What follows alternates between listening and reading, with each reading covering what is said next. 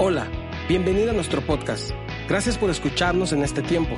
Creemos que será de mucha bendición para tu vida. No olvides visitar nuestras redes sociales. Encuéntranos como Iglesia Restauración. Amados hermanos, Dios les bendiga. ¿Cómo están los hermanos de la tercera reunión? Yo iba a decir de la tercera edad, pero los iba a perjudicar a varios.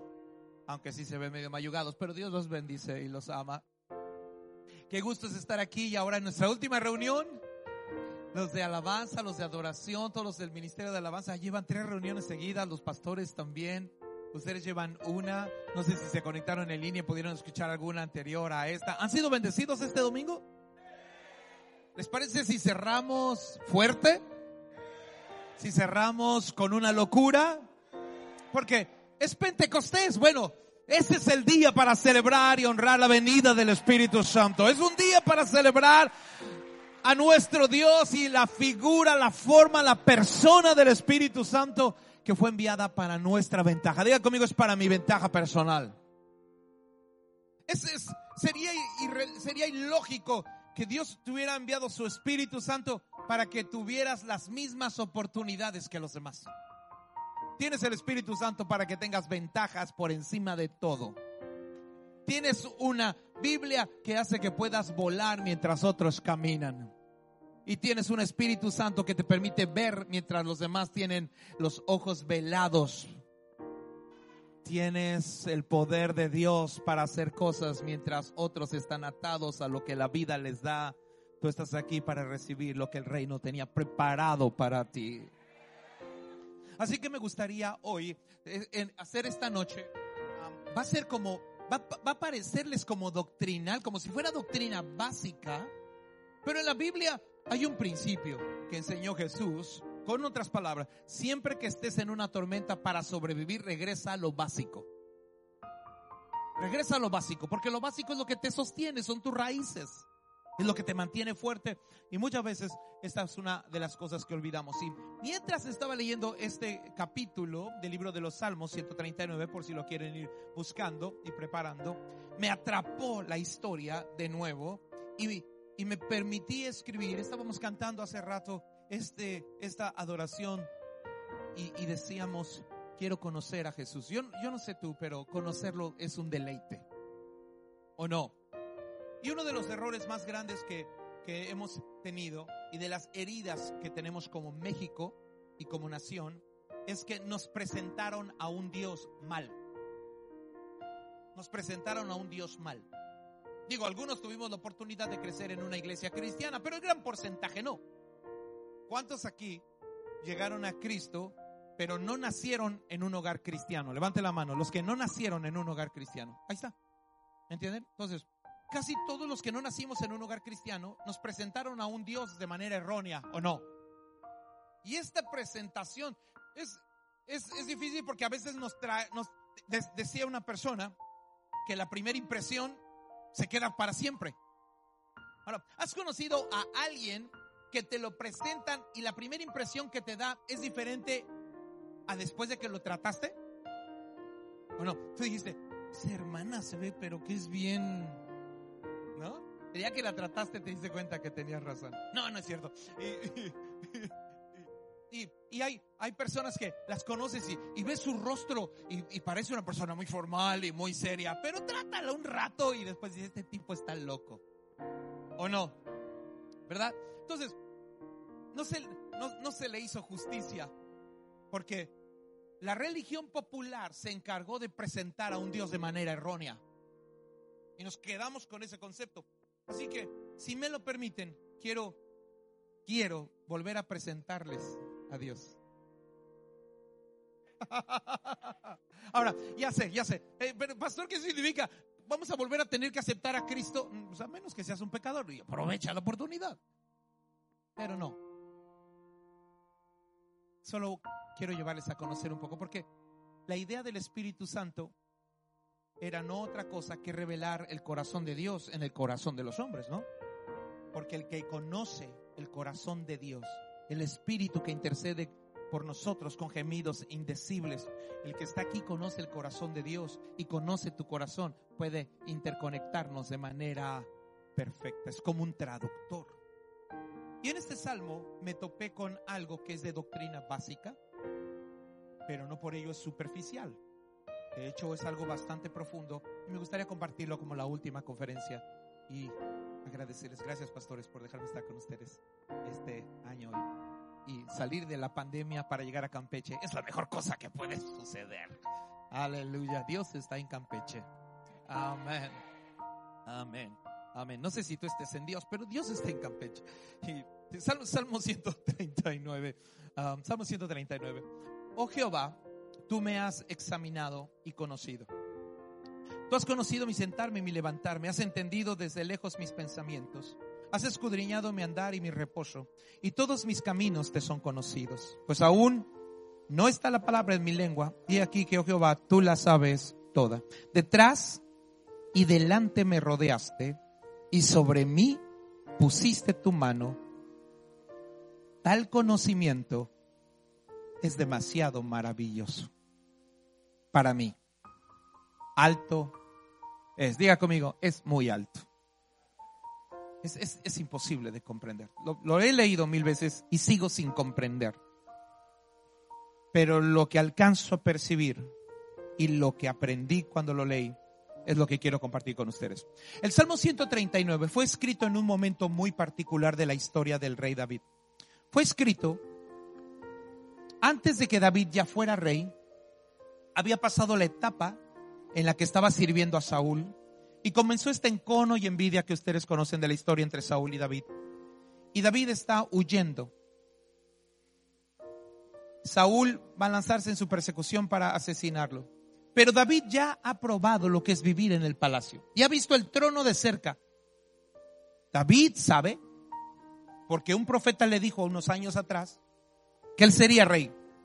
Así que piensen que David pasea todos los días al lado de un trono que sabe que es suyo, pero no se puede sentar ahí. ¿Qué tan cerca está de la promesa? Es, es, ya sé, ¿no? Pero todos los días, mientras camina en el palacio donde ha sido traído y por todo lo que pasó con Goliat y todo lo que ustedes recuerdan ha sucedido, lo ha llevado hasta ese momento y está tan cerca de la promesa. Pero él ve a un, a un, a un Saúl joven, fuerte. En su mente, Señor, y entonces, ¿cuándo no? O sea, has estado en un momento de tu vida donde Dios te deja estar a centímetros de la promesa, pero no la puedes tocar. Aleluya. Ya estás pensando en el novio, pero eh, eh.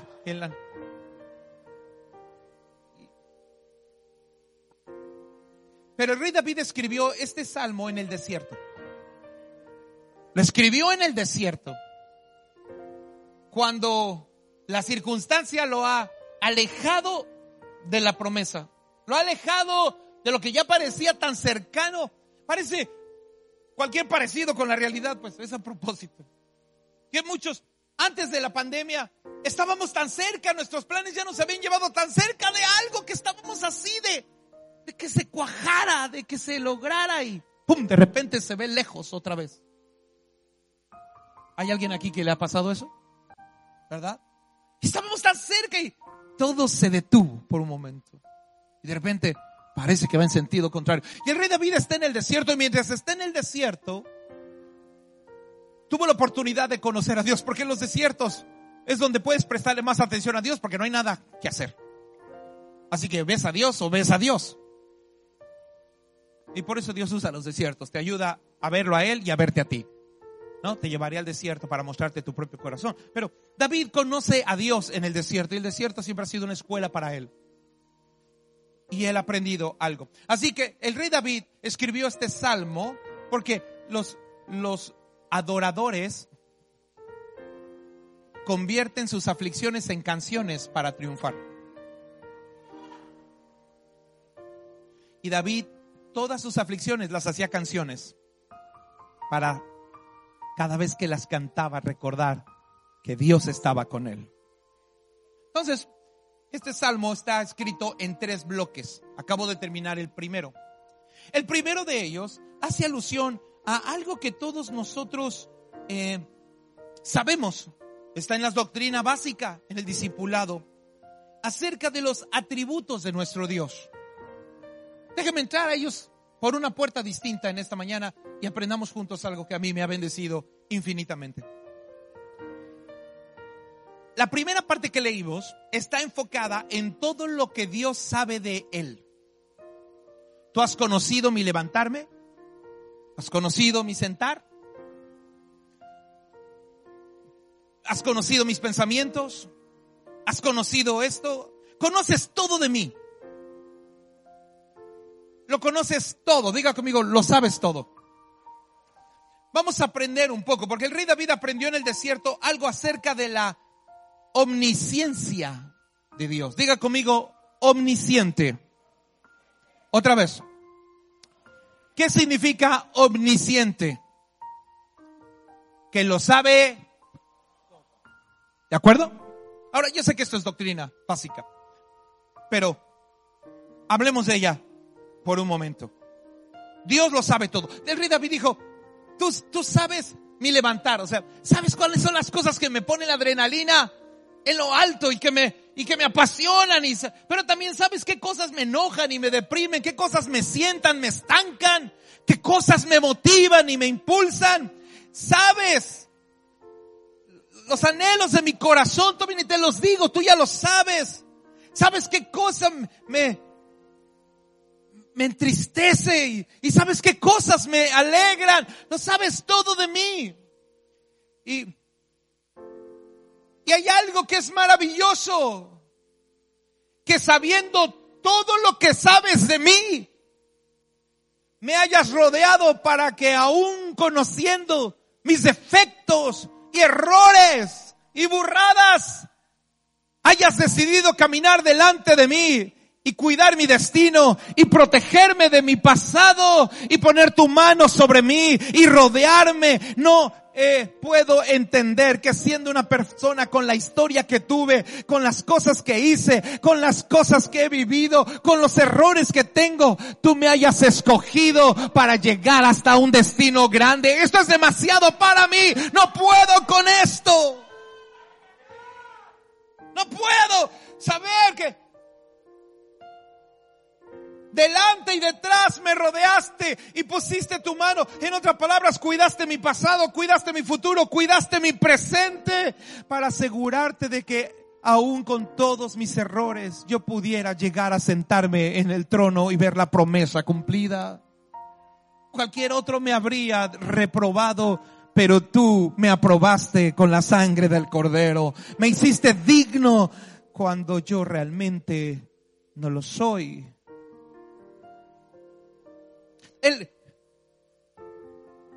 el tema de la, de la omnisciencia de Dios es un asunto de atención. Diga conmigo, atención. Cuando una persona lo sabe todo es porque te ha prestado atención. Ahora, fíjense bien.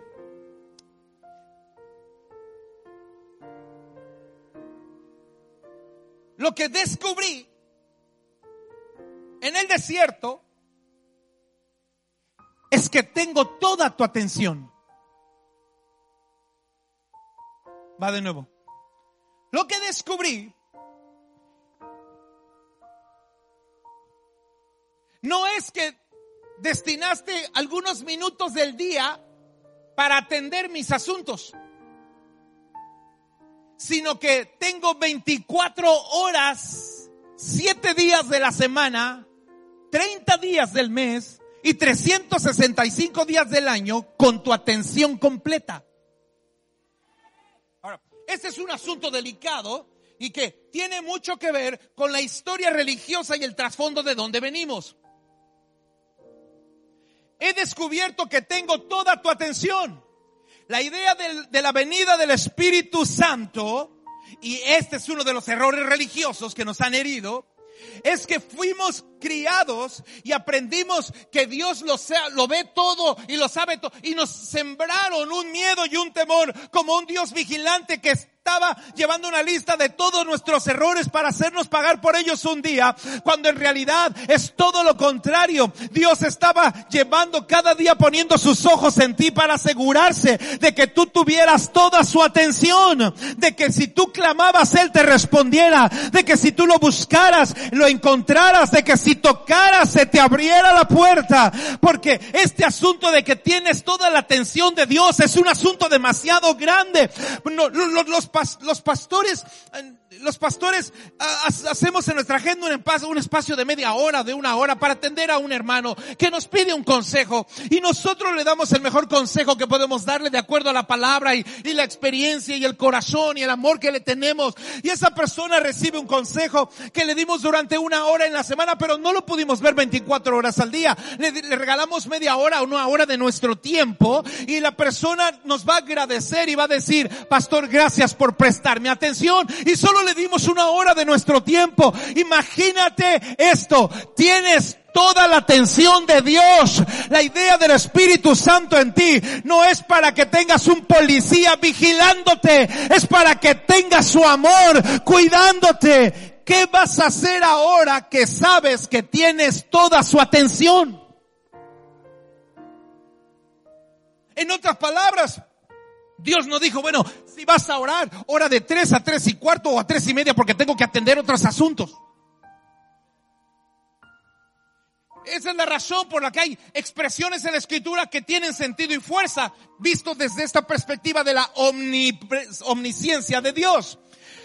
Orad en todo tiempo, orad sin cesar. ¿Por qué puedes orar 24 horas al día y te escucharían? Solamente porque tienes toda su atención. Ahora la pregunta es, ¿qué hiciste para tenerla? Nada. Por eso para el rey David es maravilloso saber que él no hizo nada pero tiene toda la atención del Rey de Reyes, Señor de Señores. Saber que tienes toda la atención de Dios sobre ti. Saber que Él ha puesto su mirada sobre ti. Es un asunto demasiado difícil de procesar. La religión te dijo, tienes un policía que te está checando y por eso te da miedo entender la omnisciencia de Dios. Pero en realidad la omnisciencia de Dios es solo para que camináramos en la tierra con la confianza y la ventaja de que sabemos que el Creador tiene toda su atención sobre nosotros, que puedes orar a la una de la mañana y tienes toda su atención, que puedes orar en un camión y tienes toda su atención, que puedes orar en aflicción y tienes toda su atención. Ahora,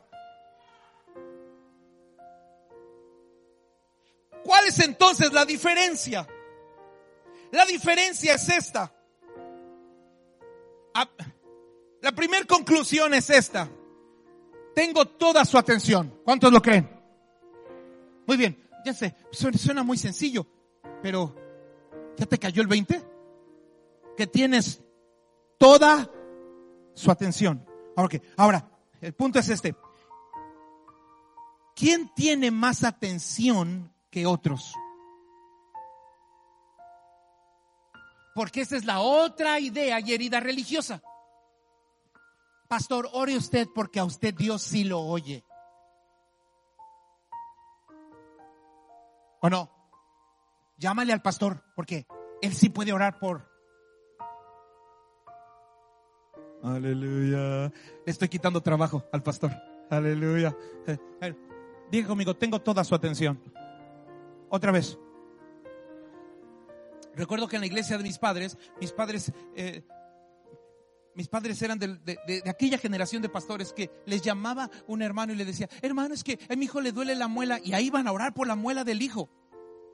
Claro, los hermanos amaban a mis padres, pero, esos, pero esas familias se hicieron pequeños. Nunca maduraron, nunca crecieron. Diez años en la iglesia no puede orar por la muela de su hijo. Aleluya. Yo recuerdo que, que Recuerdo que nos, recuerdo un domingo recibí una llamada en la mañana. Sí, así son las, así son las ovejas. Eh, perdón. Eh, eh, recuerdo que recibimos una llamada a mi esposa y yo. Era una muchacha de la iglesia. Nos llamó y nos dijo, oiga pastor, queríamos hacerle una pregunta. ¿De qué color me podría pintar el cabello? Yo le dije, yo ni pelo tengo, ¿a mí para qué me haces esas preguntas? Es burla, es... Sí.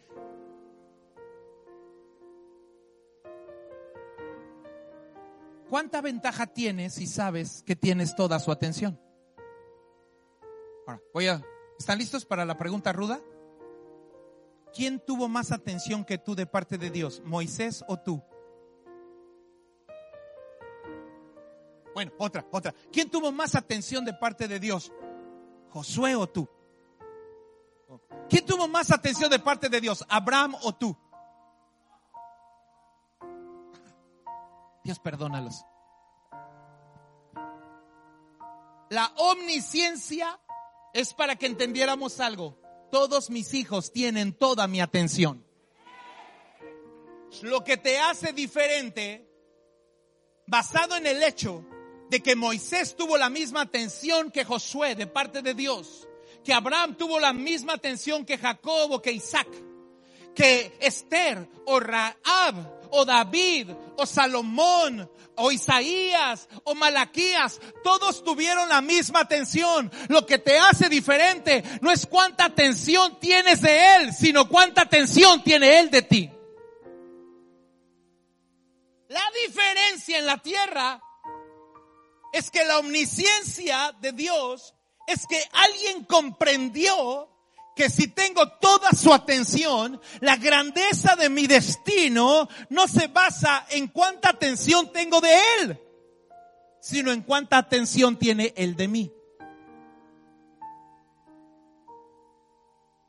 Entonces, el Espíritu Santo es enviado a ti para que puedas probar cuánta atención tiene Él de tu parte. ¿Están aquí? Por eso,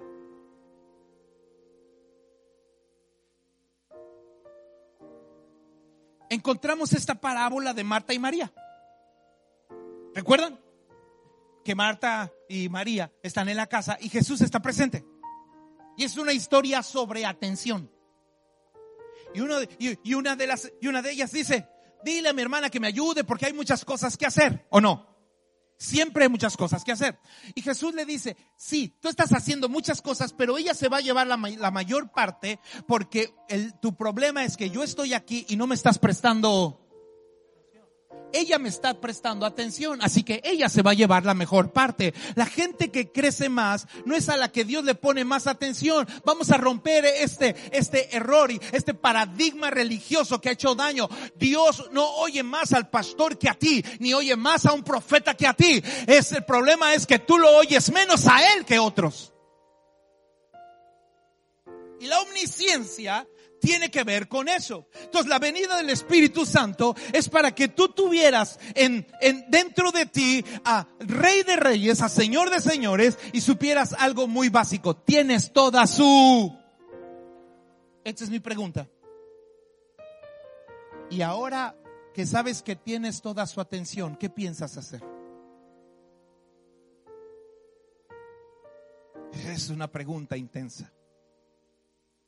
El rey David se dio cuenta de que desde el principio de su vida, aún antes de que él conociera a Dios como lo conoció, Dios ya lo conocía a él y Dios le había prestado toda su atención. Y en el desierto se dio cuenta que seguía teniendo la atención de Dios. Y en las aflicciones se dio cuenta que seguía teniendo la atención de Dios. Y esa es la otra trampa que el diablo usa para desbaratar un asunto que es una base doctrinal que te mantiene de pie. No puedes pararte a decir, es que creo que a mí Dios no me oye, es que yo creo que Dios no está aquí, es que yo creo que Dios no, no, no, no, no me está poniendo atención. Y el diablo utiliza este elemento. Dios es omnisciente, tienes toda su atención. 24 horas al día. No puedes decir que Dios no oye, que Dios no ve. Déjale eso a los ídolos. Ellos no oyen, no ven. Y la gente tiene que caminar y arrastrarse de rodillas para que un ídolo le dé, le, dé cinco minutos de su atención. Y el ídolo está mudo, no oyó nada de lo que le dijeron. Pero tú solo tienes que decir, Dios mío, y él dirá, hijo mío. Diga conmigo, tengo toda su atención. Diga conmigo, tengo toda su atención. ¿Qué hace un hijo? ¿Qué hace un hijo cuando se da cuenta que tiene toda la atención del papá? Se deja. ¿O no? Abusa. ¿Cuántos papás saben de lo que estoy hablando? Levante la mano, papás. Sí, ahí están los papás consentidores de la iglesia, ¿no? Y cuando el hijo se da cuenta que tienes toda su atención, no desaprovechan el momento de pedir. Porque saben que tienen... Y cuando nace otro, los grandes se ponen chipil, decimos en México. Aquí como dirán, igual. Es el mismo demonio. Entonces, eh, ¿cómo? ¿Chenchón? Chechón. Que Dios los perdone. Y, y, y, el, y, el, y el más grande se pone todo raro. ¿O no? Desde que la mamá empieza a acariciarse la panza, porque viene el que sigue. ¿No? Y los hermanos eso se acaricia en la panza porque viene lo que sigue, ¿no? Pero eso es otra, otra historia. Pero la, esposa se, se, acaricia y el niño empieza, y empieza a tomar actitudes medio raras. Porque siente que ya no le prestan toda. Y eso pasa en las iglesias. Aleluya. Sube un músico nuevo y el que tocaba ese instrumento se pone chechón.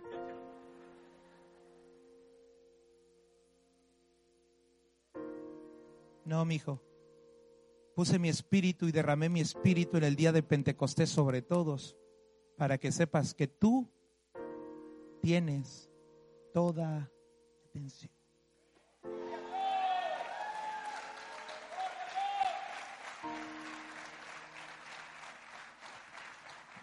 Y, entonces, y entonces el, rey David entró a la siguiente parte de su canción, su siguiente descubrimiento. ¿A dónde me iré de tu espíritu? ¿Y a dónde huiré de tu presencia? Si subiera a los cielos, allí estás tú. Y si en el Seol hiciere mi estrado, he aquí, allí tú estás. Si tomare las alas del alba y hablar en el extremo de, habitar en el extremo del mar, aún allí me guiará tu mano y me asirá tu diestra. Si dijeres ciertamente las tinieblas me encubrirán, aún la noche resplandecerá alrededor de mí, aún las tinieblas no me no encubren de ti y la noche resplandece como el día, lo mismo te son las tinieblas que la luz. Ahora el rey David no está hablando de todo el conocimiento que Dios tiene sobre él y el descubrimiento de que ha tenido toda la atención de Dios, de que Saúl puede rechazarle, de que sus hermanos pudieron despreciarlo, de que su propia esposa pudo voltear en otra dirección, pero Dios jamás había dejado de prestarle atención y sus clamores más secretos y privados habían sido oídos en el trono de la gracia de Dios. Y ahora descubrió algo que lo maravilló, que Dios no solo es omnisciente, también es omnipresente. Ese asunto es maravilloso porque dice, si, si yo volare y, y tomaré las alas del alba, ahí estás. En otras palabras, cuando te va bien y tienes triunfos y tienes victorias y logras cosas, ahí estuvo Él presente. Para que cuando tengas lágrimas, sepas que ahí sigue a tu lado. Y si descendiere al Seol, donde parece que estoy viviendo un infierno en vida. Porque esto pasa más seguido de lo que parece. Y todos pasamos por una situación donde dices, esto parece un infierno. Y él dijo, ahí estabas tú presente. Ahora, este tema de la omnipresencia debe ser en mi opinión, explicado primero en relación a la diferencia de las religiones del mundo.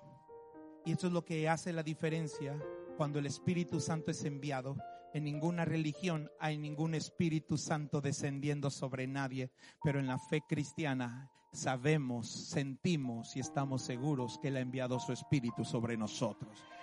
de eso se trataba el Pentecostés, estar siempre presente. Ya sé que lo sabes todo y ya sé que tengo toda tu atención. Ya sé que puedo decirte, Dios, ¿cómo se me antojaría algo? Ya sé que lo sabes todo, pero ahora hablemos de la omnipresencia de Dios. ¿Están listos?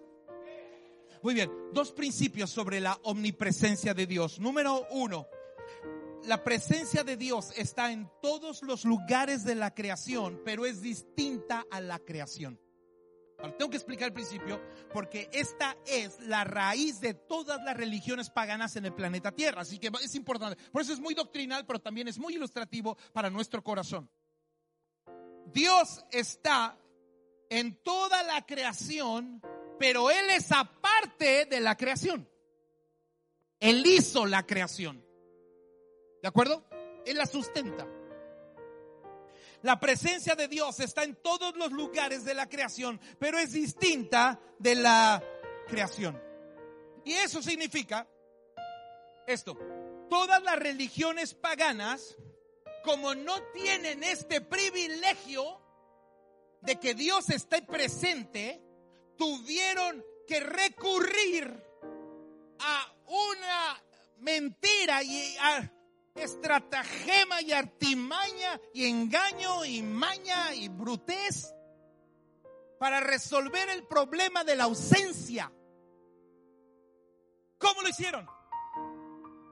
El ejemplo más fácil para entender se le llama animismo o animatismo. La India nos nos permite ilustrar, porque en la India hay millones de dioses paganos, millones, millones, cerca de seis creo, o tres, no sé, son demasiados, millones.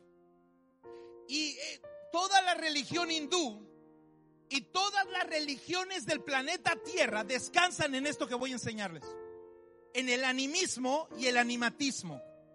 El animismo y el animatismo consisten en otorgarle a algo inanimado un valor divino u otorgarle a algo animado un valor divino.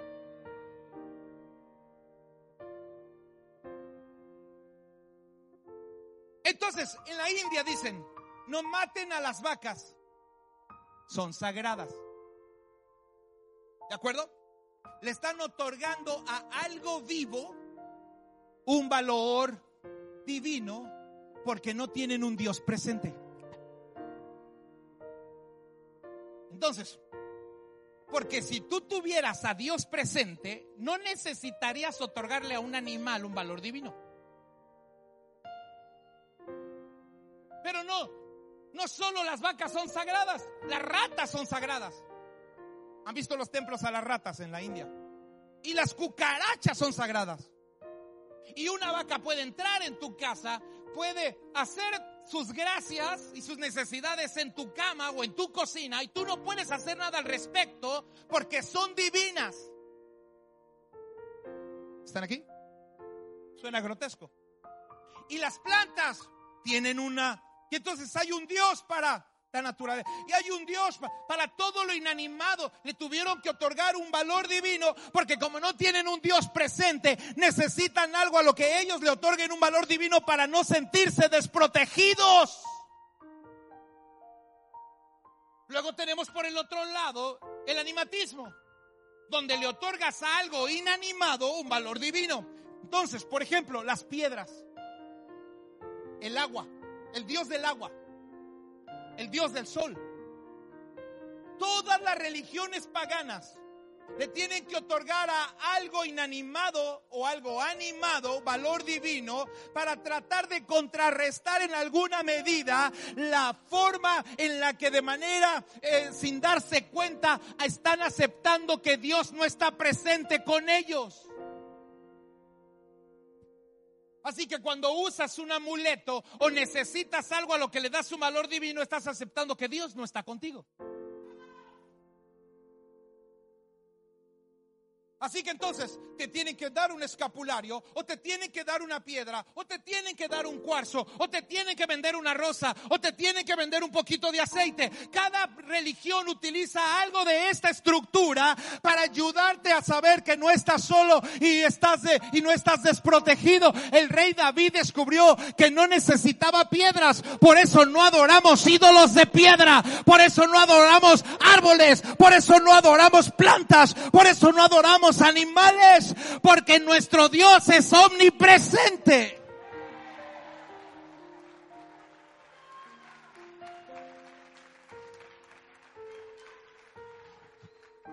Ahora, un día, solo para darle una patada al diablo de pasada. eh, por eso existe la idolatría. La idolatría es la forma en la que un ser humano grita que Dios no está. Necesito otorgarle valor a algo para no sentirse inseguro. Y por eso nosotros no necesitamos un ídolo de piedra, ni cargar una medallita de nada, ni necesitamos una rosa, ni una espina de la cruz de Cristo, ni un frasquito de aceite. El que hizo todo eso vive en nuestra casa.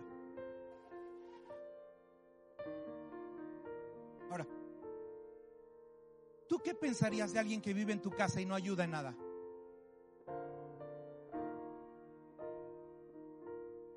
Ay, los agarré de bajada, ¿verdad? Aleluya. ¿Qué pensarías de alguien que vive en tu casa y no se mete en nada, ni coopera, ni ayuda en nada? Sí, todo lo que está cruzándote por la cabeza. ¿Conocen a alguien así? No lo señalen. No estoy hablando de gente que tiene años viniendo a la iglesia sin ayudar en nada, perdón, pero ¿qué pensarías de alguien? Ahora, ¿tú crees que el Espíritu Santo fue enviado para estar siempre presente y no ayudar en nada? ¿Verdad que no? Básicamente lo que quiero decir es esto, la omnipresencia de Dios es esto. ¿Qué pensarías de alguien que te ayuda a lavar, que te ayuda a planchar, que te ayuda a limpiar, que te ayuda a corregir, que te ayuda a construir, que te ayuda a mantener? ¿Qué pensarías de alguien así? Manito, hasta te construye un cuartito, si quieres. ¿Están aquí? Para eso Dios envió el Espíritu Santo. El Espíritu Santo quiere participar. Dije, el Espíritu Santo quiere participar, quiere estar involucrado en todas las áreas de tu vida. La razón por la que puedes estar viviendo algo que estés viviendo, y no es que Dios no quiera o no quiera que lo viva, es porque o no estás prestándole atención o no lo estás involucrando y tenías que haberlo involucrado en eso.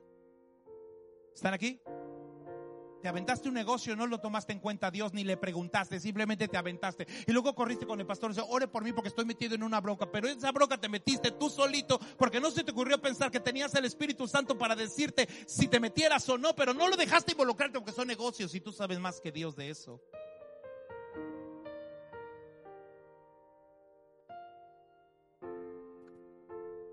Entonces,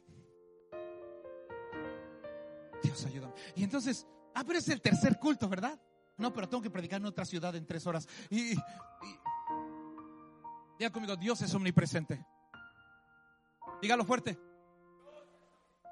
Dios es omnipresente. Entonces tenemos el animismo y tenemos el animatismo por un lugar. Y entonces todas las religiones paganas requieren de estos principios porque los usan, es la forma en la que declaran que Dios no está con ellos, que su Dios no puede estar presente. Ellos tienen que ir a donde Dios está porque Dios no puede ir a donde ellos están. ¿De acuerdo? Y un día, Job, Dios está ahí y solo para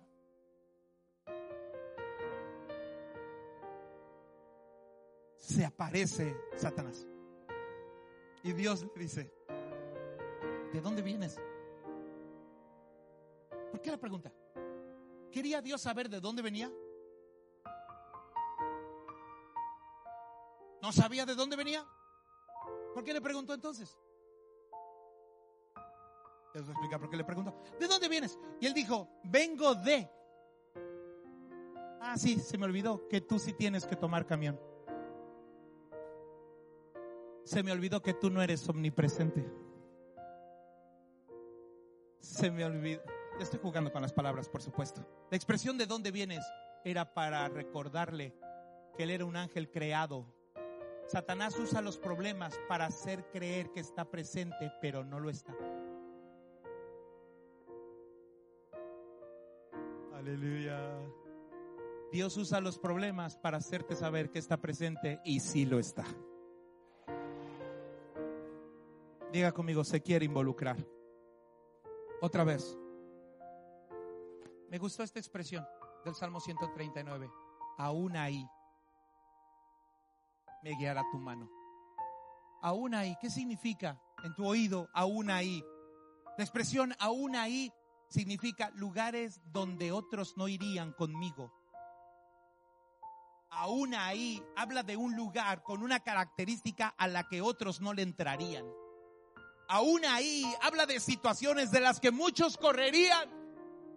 Muchos que dicen ser tus amigos y muchos que dicen ser tus menos menos y tus cuates. Hay ciertas cosas donde ellos ya no entrarían, pero hay uno que entraría a todas partes contigo. Hay uno que estaría contigo en los momentos más difíciles de tu vida. Aún ahí.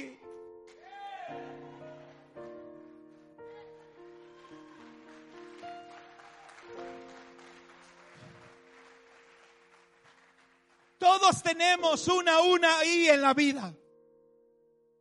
Y todos tenemos un Espíritu Santo que está aún ahí. Lo cual me lleva a mi última parte para concluir. Ya sé que tengo toda tu atención porque eres omnisciente. Y ya sé que te quieres involucrar en todo. Perdón, me brinqué un principio de la omnipresencia que era importante. Dios está presente en todas partes, pero no se manifiesta en todas partes. ¿De acuerdo? Entonces, ¿dónde sí se manifiesta? Bueno, la escritura tiene varias explicaciones al respecto. Por ejemplo, donde están congregados dos o tres en mi nombre, ahí estaré yo en medio de ellos. También dice, yo habito en las Sí, ¿eso qué significa? Siempre que Dios habla de estar presente, está en relación a un hijo que habla de él. Básicamente voy a decirlo así. Dios está en todas partes, pero solo se manifiesta donde un hijo lo declare. Voy a ponerles un ejemplo. Mi hija el otro día invitó a unas compañeras de la escuela a la casa ellas no son cristianas. Las invitó a la casa a estudiar. Cuando ellas llegaron, yo no estaba. O estaba, no recuerdo. El caso es que llegué donde estaban ellas. ¿Qué es lo primero que creen que hizo mi hija? Díganlo. ¿Me presento? ¿O no? ¿Qué es lo primero que haces? ¿Lo presentas? Y, entonces dijo, es mi papá. No me entendieron. Fue lo primero que hizo. Dijo, es mi papá. Ellas dijeron, mucho gusto. Yo dije, mucho gusto. Pero como mi hija me había presentado, yo no podía hacer quedar mal a mi hija. Así que le dije, ¿quieren pizza?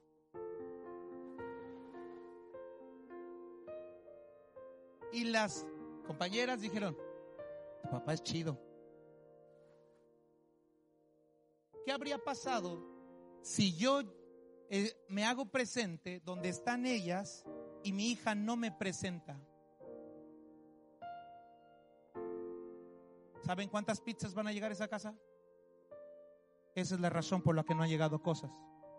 Porque has estado en tu trabajo y no lo has presentado a tu papá. Pensaste que el único presente en esa empresa eras tú, pero el Espíritu Santo estaba ahí. ¿Cómo lo sabemos? Lo sabemos porque Ananías y Zafira nos enseñan el principio de no estaba yo ahí, no estaba mi espíritu ahí. ¿Están aquí? Y llegaste a la escuela, a la universidad, y no lo presentaste. Y tu papá estaba presente, nada más que tú no lo podías ver. Pero recuerden que es omni. Entonces llegaste a un lugar y no lo presentaste. Si lo hubieras presentado, Él habría respaldado tu vida.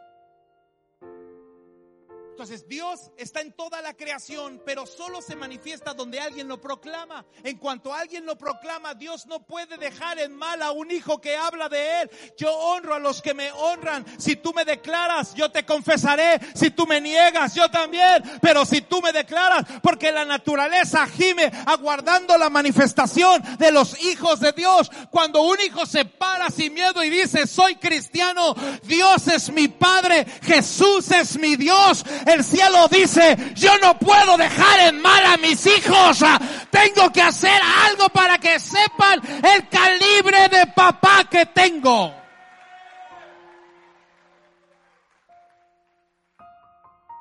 Así que la próxima vez, el día de mañana, cuando llegues a tu trabajo, asegúrate de presentar a tu papá. Porque en cuanto tú lo, tú lo declares, en cuanto tú manifiestes su nombre, Él se va a manifestar en ese lugar. Por eso es importante predicar el Evangelio. Lo cual nos lleva a nuestro último punto, porque ya nada más me queda. Ya no me queda. Pero, ¿me regalan cinco minutos más? Lo cual me lleva a mi último punto. Aprendimos que Dios es omnisciente. Tienes toda su atención. Aprendimos que es, que es omnipresente, que vas a, déjalo involucrarse en todas las áreas de tu vida porque está ahí para que te vaya bien. Y número tres, y entonces entramos a la última parte del libro de, este pasaje, eh, dice la escritura, porque tú formaste mis entrañas, tú hiciste, me hiciste en el vientre de mi madre, te alabaré porque formidables y maravillosas son tus obras. Estoy maravillado, mi alma lo sabe muy bien. No fue encubierto de ti mi cuerpo, bien que en lo oculto fui formado y entretejido en lo más profundo de la tierra, mi embrión vieron tus ojos y en tu libro estaban escritas todas aquellas cosas que fueron luego formadas sin faltar una de ellas. Hermanos amados, todo lo que está escrito en la Biblia no es para complacerte, es para formarte. ¿Están aquí? No busques lo que te convenga, busca lo que te transforme, sin faltar una de ellas. Cuán preciosos son, oh Dios, tus pensamientos, cuán grande es la suma de ellos, si los enumero, se multiplican más que la arena despierto. Y aún estoy contigo. Dios no es solo omnisciente ni omnipresente, también es omnipotente. Dígalo, omnipotente. Así que omnisciente lo sabe, tienes toda su omnipresente, está en todas, deja que se involucre en todas las áreas de tu vida y omnipotente y esta es la parte con la que quiero terminar. Quiero explicar el concepto de omnipotencia. Para eso necesito darles un ejemplo. ¿Cuántos han llegado un día a una tienda con sus hijos chiquitos? Y sus hijos les han pedido un montón de cosas, pero tú no le compraste todo. Levanten la mano. ¿Cuántos sabes que si le hubieras comprado todo lo que te hubiera pedido y lo hicieras toda tu vida, lo hubieras echado a perder? ¿Cuántos hemos entendido y visto personas a las que les dieron todo lo que pidieron para ver si con eso el hijo era mejor hijo y resultó ser peor? ¿Están aquí? Ahora, fíjense bien, tú entraste a la tienda con tu hijo. Ejemplo práctico, entraste a la tienda con tu hijo. Tenías el dinero para comprarle todo lo que te hubiera pedido, pero no lo hiciste. Entendamos el asunto. Tú tenías todo el poder para comprarle todo lo que él te, había pedido, pero decidiste no comprárselo. Tenías todo el poder, pero decidiste no comprárselo, porque la, la omnipotencia tiene que ver con el poder de Dios. Y el poder de Dios no es una cosa con la que se puede jugar tan fácilmente. Tienes que aprender a usarlo. ¿De acuerdo? Muy bien, así que uso los últimos tres minutos para enseñarles sobre este principio de la omnipotencia. Cuando alguien que lo puede todo decide no hacer algo por ti, ¿qué le pediste? ¿Cuántas veces eso ha afectado a un cristiano? Oraste y no pasó. Y le dijiste, pastor, pero yo clamé y de todas formas murió. Todos los pastores hemos orado por enfermos que se mueren. De hecho, nuestras primeras oraciones por enfermos casi siempre los matamos. Aleluya.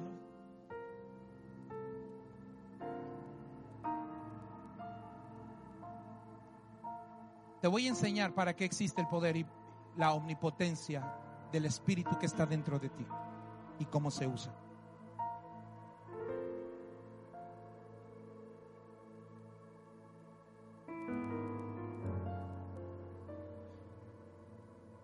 Cuando hablas de poder, hablas de dominio y de control.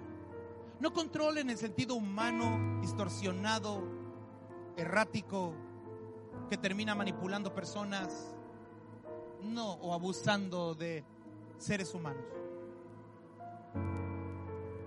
No en el sentido erróneo que termina eso para sacar un provecho personal. No estoy hablando de ese tipo de poder y control, lamentablemente también ha lastimado a la iglesia, pero no hay tanto. Pero no debería haber nada. Quiero enseñarte sobre dominio. Porque la razón por la que te podía comprar todo, pero no te lo compré, es que te quiero enseñar cómo se usa el poder. El poder se usa de tres formas. Síganme. Para recuperar el control, para mantener el control y para entregar el control. El poder se utiliza para tres cosas. Ayudarte a recuperar el control, ayudarte a no perder el control, ayudarte a entregar el control. Así que tienes a Jesús. Llegando donde está un endemoniado gadareno. Un hombre controlado por una legión de demonios. Y cuando Jesús se presenta, el demonio corre a verlo. Y Lázaro, perdón, y Lázaro, y el endemoniado gadareno corre y se postra. Y Jesús está a punto de enseñarle a sus discípulos a tomar el control. Pero antes de llegar ahí, los puso en una tormenta, ¿recuerdan? Donde parecía que habían perdido, sálvanos, que perecemos. Y Jesús dijo, voy a enseñarles mi primera lección. Voy a enseñarles que el poder se usa para retomar el control. Ninguna obra demoníaca prosperará contra ti. Cuando el diablo se levante, recuerda que te di mi Espíritu Santo para que puedas recuperar el control. No te intimides, no tengas miedo. Toma el control.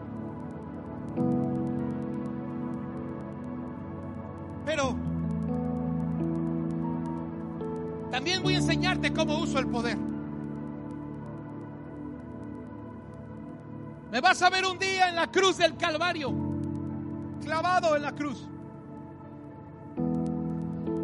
Y vas a escuchar a personas decirme que use el poder.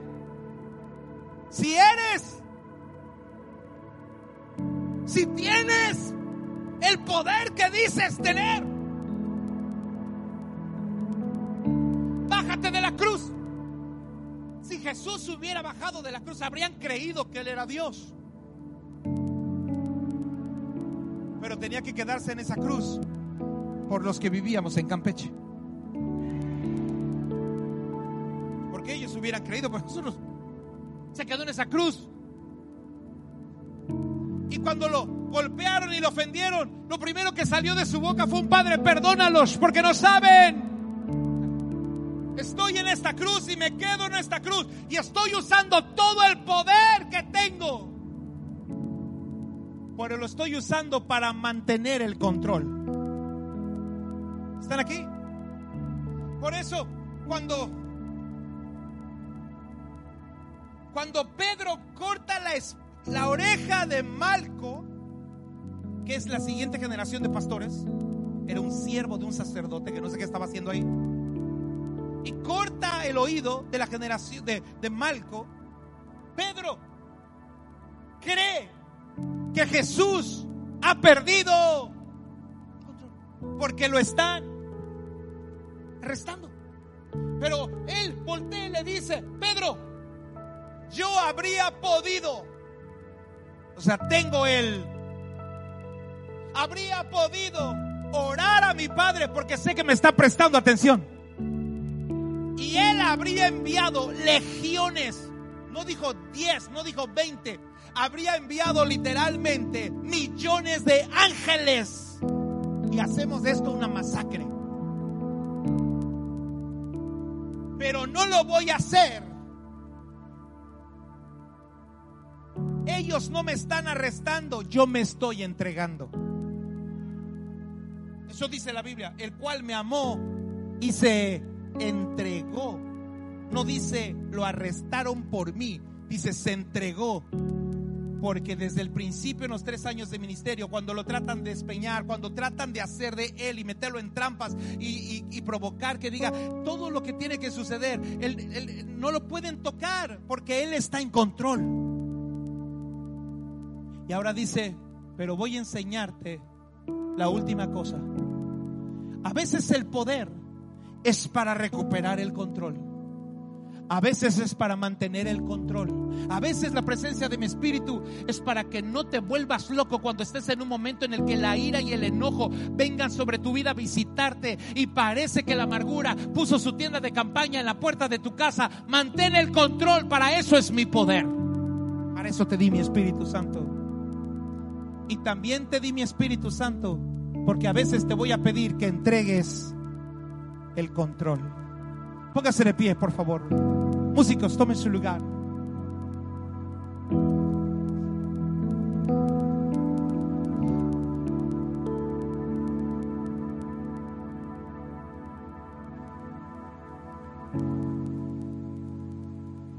Y el rey David descubrió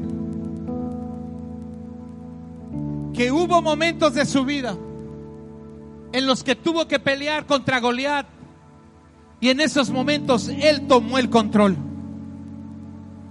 Pero hubo otros momentos cuando Absalón tomó el, trono en los que Él tuvo que ceder el control.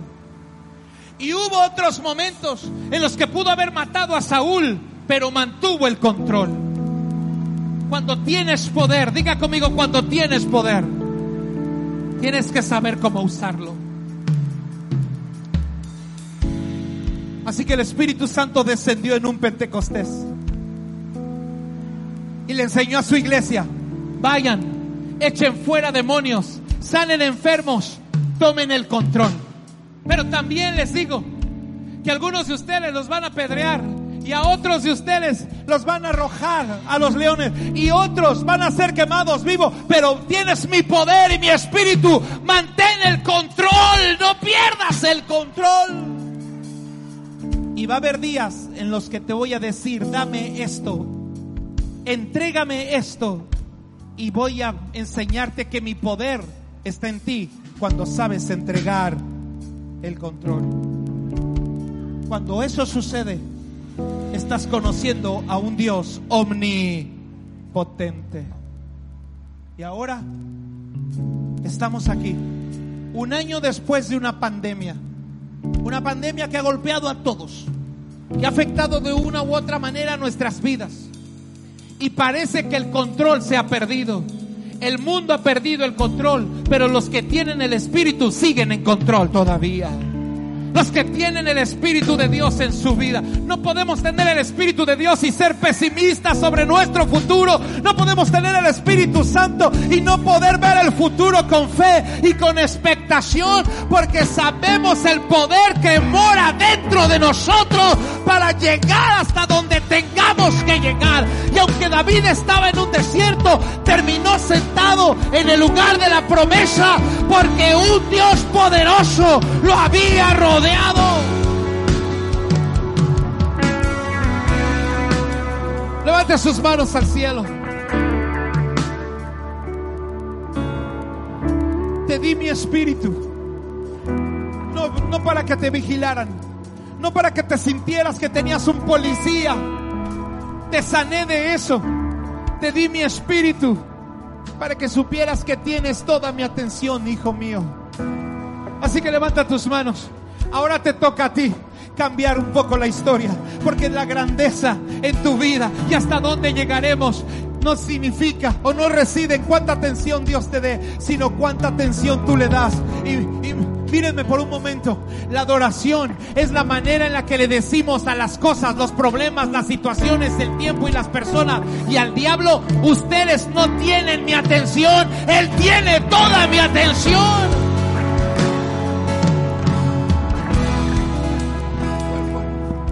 ¿Por qué creen? ¿Por qué creen? Satanás fue arrojado a la tierra.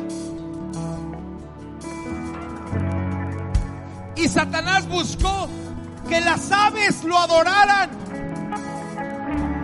Pero todo lo que respira, las aves no le dieron su... Y buscó que las bestias del campo lo adoraran. Pero las bestias del campo saben quién es. Buscó que los árboles se inclinaran ante él. Pero los árboles solo se baten en adoración delante de Dios y se mecen. Escúchame, la peor tortura que el diablo puede tener es que no le prestes. Así que el diablo fue arrojado a un lugar que fue diseñado para adorar a Dios. Y por naturaleza, nada creado lo adora. Pues Dios creó la adoración. Dios no la necesita. La adoración no es porque Dios necesite ser adorado. La adoración es para darle la espalda al diablo. Adoración es para darle la espalda a tus problemas. La adoración es para que le digas a tu aflicción, mírame adorarle. Tus problemas van a esperar, pero tú Dios tienes toda mi.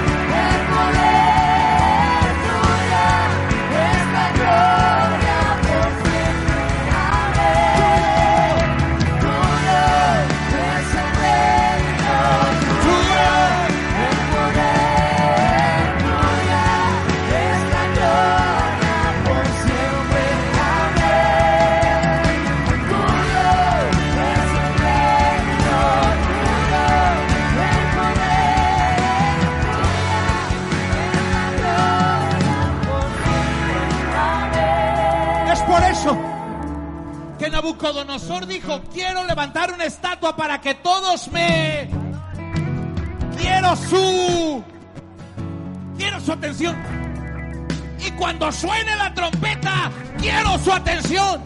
Y tres hombres llenos del Espíritu de Dios le dijeron, no te podemos dar una atención que sí le damos a Él.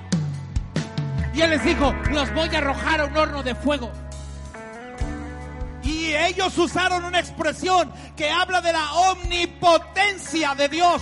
Dios puede librarnos de tu mano, Faraón. Dios puede librarnos de este horno de fuego.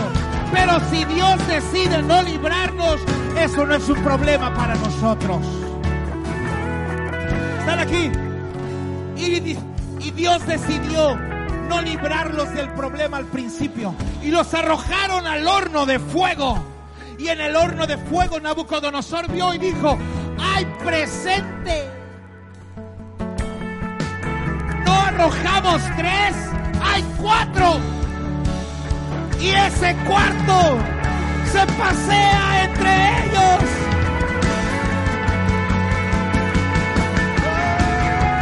Espera, espera, espera.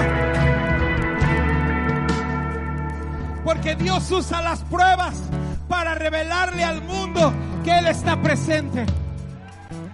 Usa el fuego interior para sostenerte y el fuego exterior para validarte a los ojos de este mundo.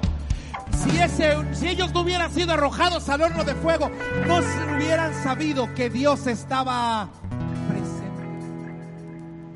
Ellos amaban a un Dios invisible, pero no sabían que Dios estaba esperándoles en el horno de fuego. A esa prueba la que vas, ya está esperándote Él, porque es omnipre.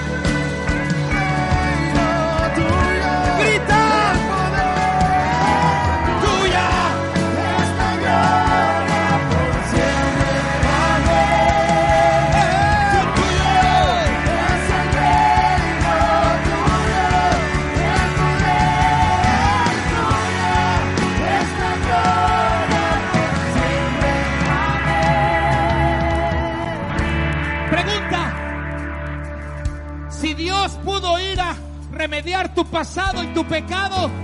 Pregunta, ¿puede Dios estar en tu futuro? Perdón, Dios ya estuvo en tu futuro. Porque Dios es omni. Así que Dios ya está en tu lunes y Dios ya está en tu martes y Dios está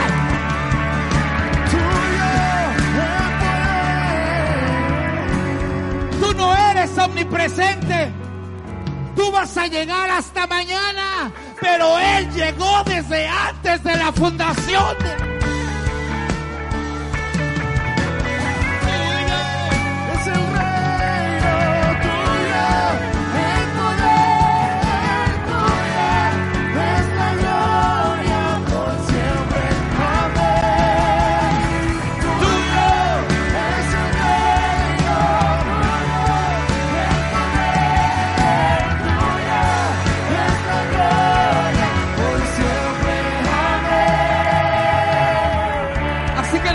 Pentecostés se cumplió una palabra. Yo me voy a ir, les dijo días antes. Pero será derramado sobre vosotros el Espíritu Santo, porque mi promesa es que yo estaré con vosotros todos los días hasta el fin del mundo. Dios no está esperando el lunes, Él ya está en el lunes esperándote a ti. Él está esperándote mañana, Él está esperándote la próxima semana en tu vida. Es omnipotente. Ahora dime una cosa, si Él ya estuvo en tu futuro, es que tienes un futuro. No me entendieron. Si Dios está en tu futuro, es que tienes un futuro. Entonces no vivas en el pasado, porque Cristo vino a la cruz para remediar tu pasado y solo te enfocaras en tu futuro. ¿Cómo sucederá? No lo sé.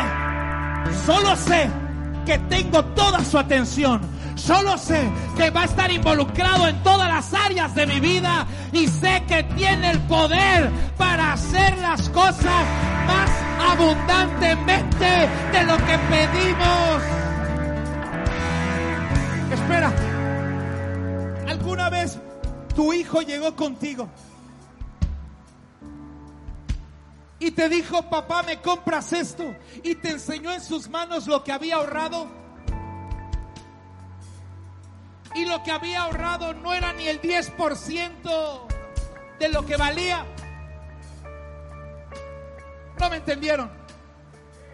Y tú viste a tu hijo decirte, toma es un poquito. Él, él sabe que eso no alcanza sabe que tú puedes. Y tú amas a tu hijo tanto que tú le diste un poco. Y él dijo, yo te pongo el resto.